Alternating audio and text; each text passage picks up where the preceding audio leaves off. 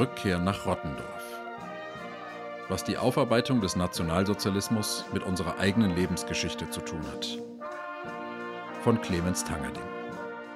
Episode 16 Die Gefühle von Wissenschaftlern Teil 3 Vergangene Woche war ich in Rottendorf. Ich habe meine Mutter besucht und habe unsere Axt wieder mitgenommen, die ich dort vergessen hatte. Zwei Wochen vorher war ich mit den Kindern und unserem Hund bei meiner Mutter gewesen.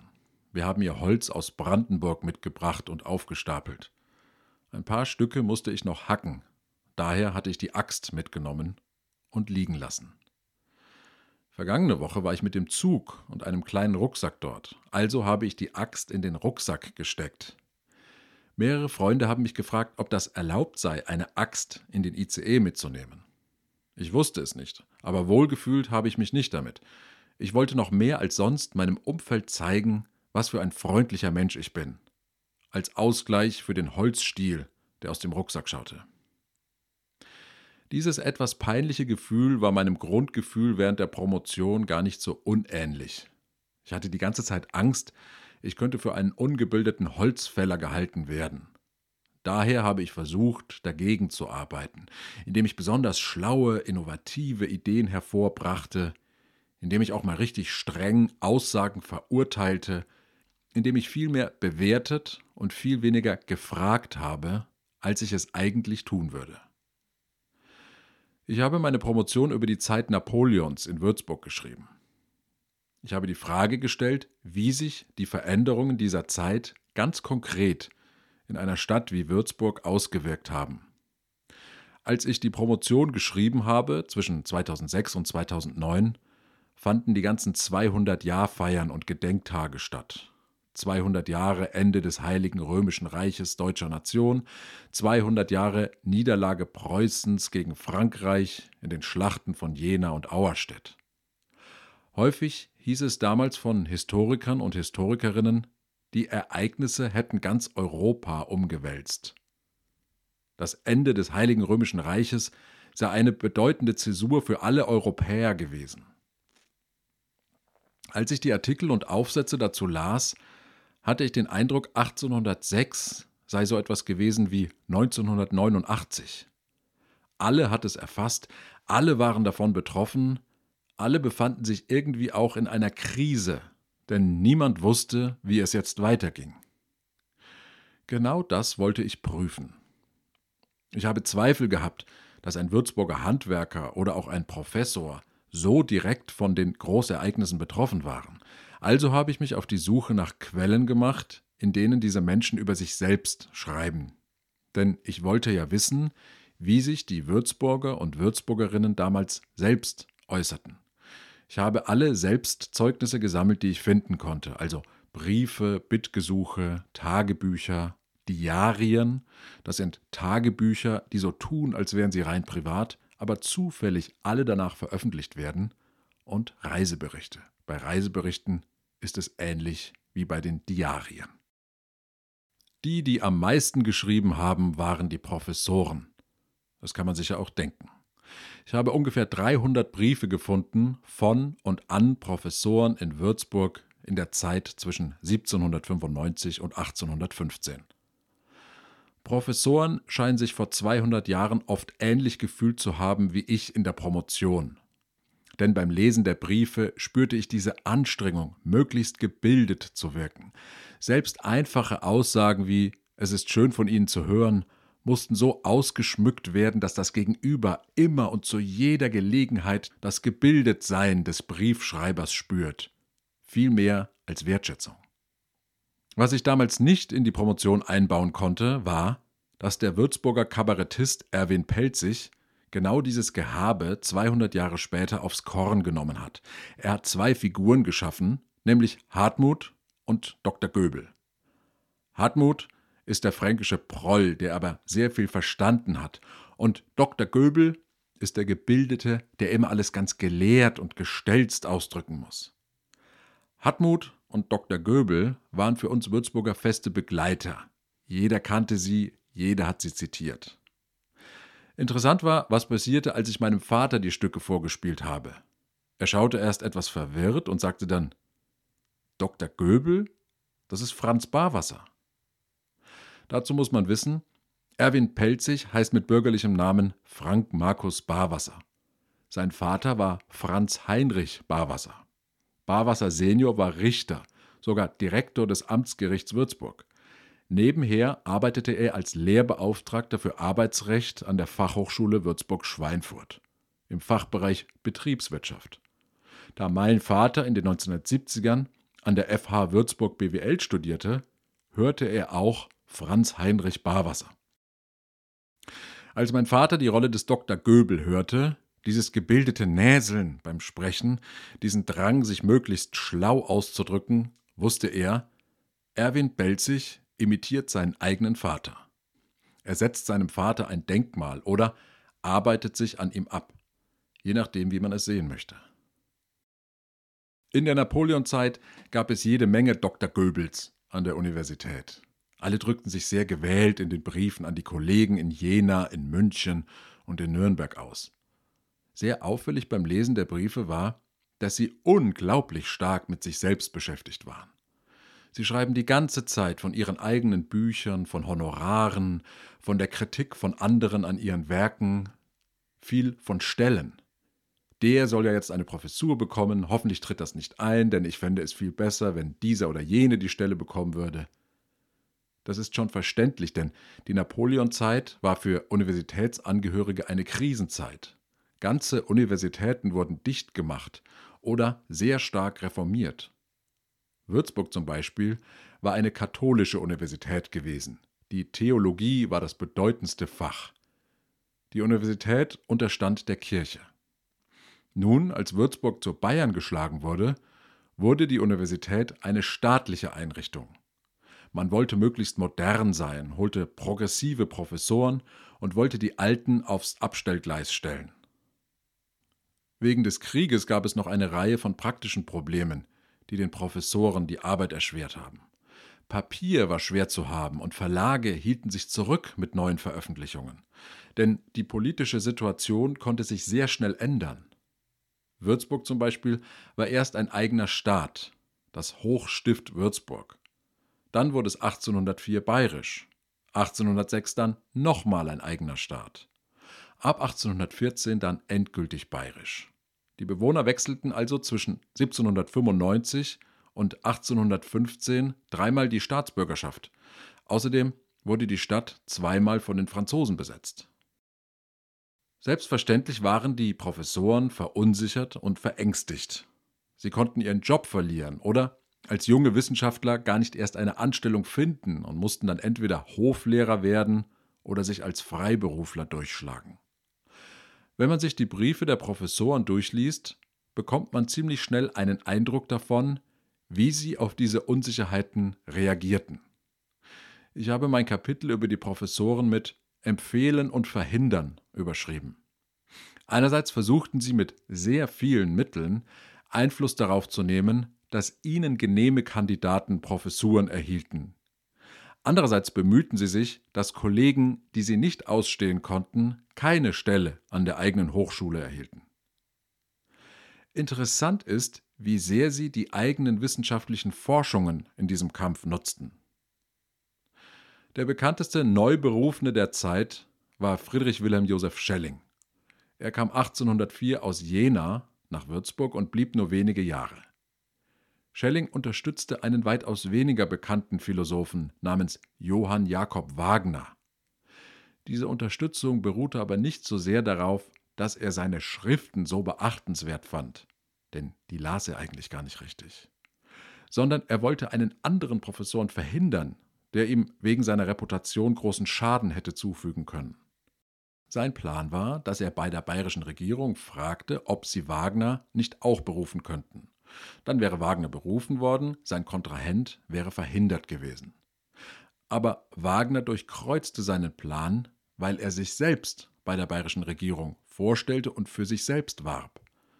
Wagner machte sich selbstständig und war nicht mehr so sehr auf Schelling angewiesen, wie dieser es erhofft hatte. Wagner schuldete Schelling nichts. und Schelling verlor einen potenziell loyalen Untergebenen. Schelling rief nun seine Vertrauten in den Briefen dazu auf, sich gegen Johann Jakob Wagner zu positionieren. Zitat: Ich wünsche aber, dass sie ihm mit der Verachtung begegnen, welche ein geistig und sittlich so niedriger Mensch verdient, schreibt er dem Kollegen Karl August von Eschenmeier. Als Gegenleistung für diese Loyalitätsbekundungen stellte er Eschenmeier eine Mitarbeit in seinen Jahrbüchern in Aussicht. Das Engagement sollte auch von finanziellem Nutzen für Eschenmeier sein. Zitat: Auch von Seiten des Verlegers kann ich die besten Bedingungen für Beiträge von Ihnen versprechen. Zitat Ende. Ich habe mich in der Zeit, in der ich das Kapitel geschrieben habe, viel mit Wissenschaftsgeschichte beschäftigt. In den Aufsätzen und Handbüchern habe ich aber keine Hinweise dazu gefunden, wie sehr Emotionen in die Arbeit von Wissenschaftlern und Wissenschaftlerinnen eingehen können. Natürlich gab es Aufsätze, die die schwierigen Arbeitsbedingungen von Wissenschaftlern beschrieben haben und dass Wissenschaftler und Wissenschaftlerinnen, die schon bekannt sind, tendenziell stärker wahrgenommen werden als jüngere Forscher und Forscherinnen. Aber dass ihre Arbeit häufig gar nicht wissenschaftlich ist, sondern emotionsgesteuert, habe ich nirgendwo gefunden. Der Soziologe Uwe Schimank fasst die Wissenschaft als Teilsystem auf, in dem der Leitwert das Streben nach Wahrheit ist. Er sagt, Forscher wollen immer aufs neue, interessante, über den jeweiligen Wissensstand hinausführende neue Erkenntnisse finden. Und dies zunächst als Selbstzweck, unabhängig von irgendwelchen außerwissenschaftlichen, etwa ökonomischen oder medizinischen Nutzenerwägungen. Zitat Ende. Mein Eindruck nach der Lektüre der Briefe war eher, dass das Wichtigste für diese Wissenschaftler war, kein Ansehen zu verlieren, ihre dominanten Positionen zu erhalten oder, falls noch nicht vorhanden, zu erlangen nicht angegriffen zu werden, das spielte offenbar eine viel größere Rolle als der wissenschaftliche Austausch, die Debatte. Irgendwie hat mich das beruhigt, denn es zeigte, dass Wissenschaftler und Wissenschaftlerinnen eben emotionale Menschen sind. Sie wollten keine Wut oder Angst empfinden, sondern Freude und Stolz. Sie haben so agiert, dass sie möglichst wenig negative und möglichst oft positive Gefühle erleben. Was mich aber nachdenklich gestimmt hat und was ich als störend empfunden habe, war, dass diese emotionale Ebene in der Forschung über die Wissenschaft nicht angesprochen und nicht thematisiert wurde. Gefühle sind nun mal Quellen wissenschaftlicher Arbeit, aber sie werden nicht offengelegt. Ich hatte den Eindruck, dass das irgendwie verdeckt wird und Wissenschaftler und Wissenschaftlerinnen ein Bild von sich zeichnen, das nicht ganz der Wahrheit entspricht. Nicht nur im Jahr 1800, sondern auch heute noch. Denn ich habe festgestellt, dass viel von dem, was ich bei Schelling gelesen habe und bei Dr. Göbel gehört habe, noch aktuell ist. Die sogenannten wissenschaftlichen Debatten, die ich mitbekommen habe, waren oft von diesem Ton des unbedingt dominieren Wollens geprägt. Besonders auffällig fand ich das bei Debatten über den Nationalsozialismus, denn die Art der Debatte, dieses giftige, stand in so einem krassen Widerspruch zu dem schrecklichen, unfassbaren, worüber gestritten wurde. Mein Grundgefühl hat mir gesagt, dass man über den Nationalsozialismus bedacht debattieren sollte. Aber es wurde schnell so aggressiv und ganz oft überschritten die Debatten das eigentliche Thema und verwandelten sich in persönliche Angriffe. Eine der bekanntesten Debatten über die NS-Zeit war der sogenannte Historikerstreit. Der Begriff ist passend, denn der Gegenstand des Streits waren eigentlich Historiker selbst und nicht die NS-Zeit. Aber der Begriff war anders gemeint, nämlich als öffentliche Debatte von Historikern und Historikerinnen über die NS-Zeit. 1986 erschien in der FAZ ein Artikel des Historikers Ernst Nolte. Darin ruft er zu einem differenzierteren Blick auf den Nationalsozialismus und seine Entstehung auf. Entscheidend für die Debatte, die danach losging, sind die Teile des FAZ-Artikels, in denen Nolte die Ermordung von Juden durch Adolf Hitler und die Ermordung und Deportation der sowjetischen Bevölkerung durch Josef Stalin ab den 1920er Jahren in Beziehung setzt. Stalin ließ Personen, die kleinste Verfehlungen begangen hatten, millionenfach in Lager deportieren. Das Lagersystem nannte man Gulag. Im Westen erfuhren die Menschen davon über das Buch von Alexander Solzhenitsyn. Der Titel lautete Archipel Gulag. Der Historiker Ernst Nolte fragte also in dem FAZ-Artikel, Zitat, war nicht der Archipel Gulag ursprünglicher als Auschwitz? War nicht der Klassenmord der Bolschewiki das logische und faktische Prius des Rassenmords der Nationalsozialisten? Prius bedeutet Vorbild. Auf diesen Artikel antwortete der Philosoph Jürgen Habermas kurze Zeit später in Der Zeit. Inhaltlich stellte sich Habermas gegen die These von Ernst Nolte, dass Auschwitz sich am Gulag orientiert habe und betonte demgegenüber die Singularität des Holocaust. Aber der Ton, in dem er das tat, hat mich überrascht bzw. befremdet. Ernst Noltes Aufsatz sei militant, schreibt Habermas. Nolte betreibe Manipulation. Nolte würde Revisionismus betreiben, also die Geschichte bewusst verfälschen. Der Historikerstreit hat sehr viele Beziehungen zwischen Historikern und Journalisten, zwischen Historikern und Historikerinnen untereinander, zwischen Habermas und einer ganzen Reihe von Historikern unwiederbringlich zerstört. Sie haben nie mehr miteinander gesprochen. Aber der Historikerstreit wird in den Seminaren als bedeutende Debatte behandelt. Jeder Geschichtsstudent muss den Historikerstreit kennen. Aber in den Seminaren erfuhr man eben immer nur von der inhaltlichen Ebene und nicht von der emotionalen Ebene des Streits und von der so stark verbreiteten Unfähigkeit, konstruktiv miteinander zu streiten. Ich dachte als Student, Ernst Nolte sei ein schlechter Mensch. Das beschäftigte mich.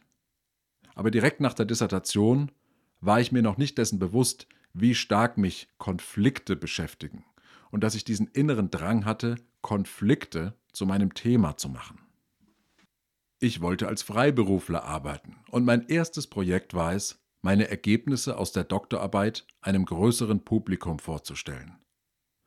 Also schrieb ich ein Hörbuch und nannte es Würzburg in der Zeit Napoleons. Die Grundaussage war, dass Menschen nicht alle gleich von großen politischen Ereignissen berührt werden. Es kommt eben darauf an, welcher Personengruppe man angehört. In der Napoleonzeit war für einen Handwerker nicht entscheidend, ob Unis geschlossen werden. Für ihn war entscheidend, dass er in den Krieg ziehen musste. Die Professoren dagegen haben in ihren vielen Briefen nur über sich selbst geschrieben. Die Tatsache, dass aus derselben Stadt die Handwerker in den Krieg ziehen mussten, haben sie kaum einmal am Rande erwähnt. Um das zu verdeutlichen, habe ich dieses Phänomen auf die Wendezeit übertragen. Ich habe eine erfundene Frau in einem erfundenen Dialog erklären lassen, dass sie in den Jahren 1989 und 90 nicht die ganze Zeit mit einer Deutschlandfahne Helmut Kohl zugejubelt haben, sondern dass die Sorge um den eigenen Arbeitsplatz sie in allererster Linie beschäftigt hat. Nicht die Wiedervereinigung, also die Vereinigung der beiden deutschen Staaten zu einem, hätte die Menschen beschäftigt, sondern das, was in ihrer eigenen Lebenswelt passiert ist. Ich war doch recht stolz auf dieses Hörbuch und habe es einigen Zeitungen geschickt, in der Hoffnung, sie würden es rezensieren und zur Lesung einladen. Wir haben das Hörbuch nämlich bei einer Lesung in Würzburg vorgestellt, mit zwei tollen Schauspielern, Markus Grimm und Pia Röver, und mit Alexander Wienert als Pianisten. Während der Proben erschien eine Rezension von einem Blogger. Er fand das Hörbuch eher nicht so gut und schrieb, dass das ganze Machwerk sehr konstruiert sei und die Figuren erfunden wirken würden. Da stand ich also, ein paar Tage vor der Premiere, und ich hatte das Gefühl, richtigen Mist produziert zu haben. Vor allem nahm ich an, dass diese Rezension meinen Namen beschädigen würde und ich niemals Aufträge bekommen würde. Doch meine Freunde beruhigten mich und sagten mir, so schlimm sei die Rezension doch gar nicht, und außerdem würde der Artikel nach einiger Zeit in den Untiefen des Internets verschwinden. Tatsächlich kamen 200 Menschen zur Lesung und viele fanden es wohl gut. Ich selbst teile inzwischen die Sichtweise des Rezensenten, finde es aber trotzdem gut, was ich versucht habe. Es war nicht seine Aufgabe zu loben, dass ich es gewagt habe, aus meiner Dissertation ein Hörbuch zu machen. Er hatte recht mit dem Vorwurf, die Figuren seien konstruiert gewesen. Heute würde ich so einen Dialog nicht mehr schreiben. Ironischerweise war ich selbst in die Lage der Personen versetzt, die ich behandelt hatte. Ich als Wissenschaftler war öffentlich kritisiert worden, so wie Schelling und Wagner das 200 Jahre vorher erlebt haben. Und Sie, wie ich, haben Ihre Position bedroht gesehen. Ich wollte als freiberuflicher Wissenschaftler arbeiten und habe direkt einen auf den Deckel bekommen. Was ich nach und nach verstanden habe, war, das erste Interesse von uns Wissenschaftlern und Wissenschaftlerinnen ist immer, unter allen Umständen, das eigene Selbst zu stärken, die eigene Person zu verteidigen, negative Zuschreibungen zu bekämpfen, positive Zuschreibungen der eigenen Person zu befördern. Erst danach kommt das Interesse an der Sache, an philosophischen Fragen wie bei Schelling und ja, auch das Interesse an der Frage, wie viel Gulag in Auschwitz steckt und wie singulär der Holocaust war. Auch hierbei scheint es am wichtigsten zu sein, dass die Personen, die an der Debatte beteiligt sind, ihr selbst beschützen. Wissenschaft ist eine hochemotionale Angelegenheit und ich warte auf den Moment, in dem Wissenschaftler und Wissenschaftlerinnen sich das eingestehen und sie ihre Art, Debatten zu führen, ändern ich warte auf den Moment, in dem sie ihre Dünnhäutigkeit, ihre Verletzlichkeit, ihre Verletztheit, ihre Bedrohtheit beim Namen nennen und im Wissen darum, dass es allen so geht, wertschätzender miteinander umgehen. Straight.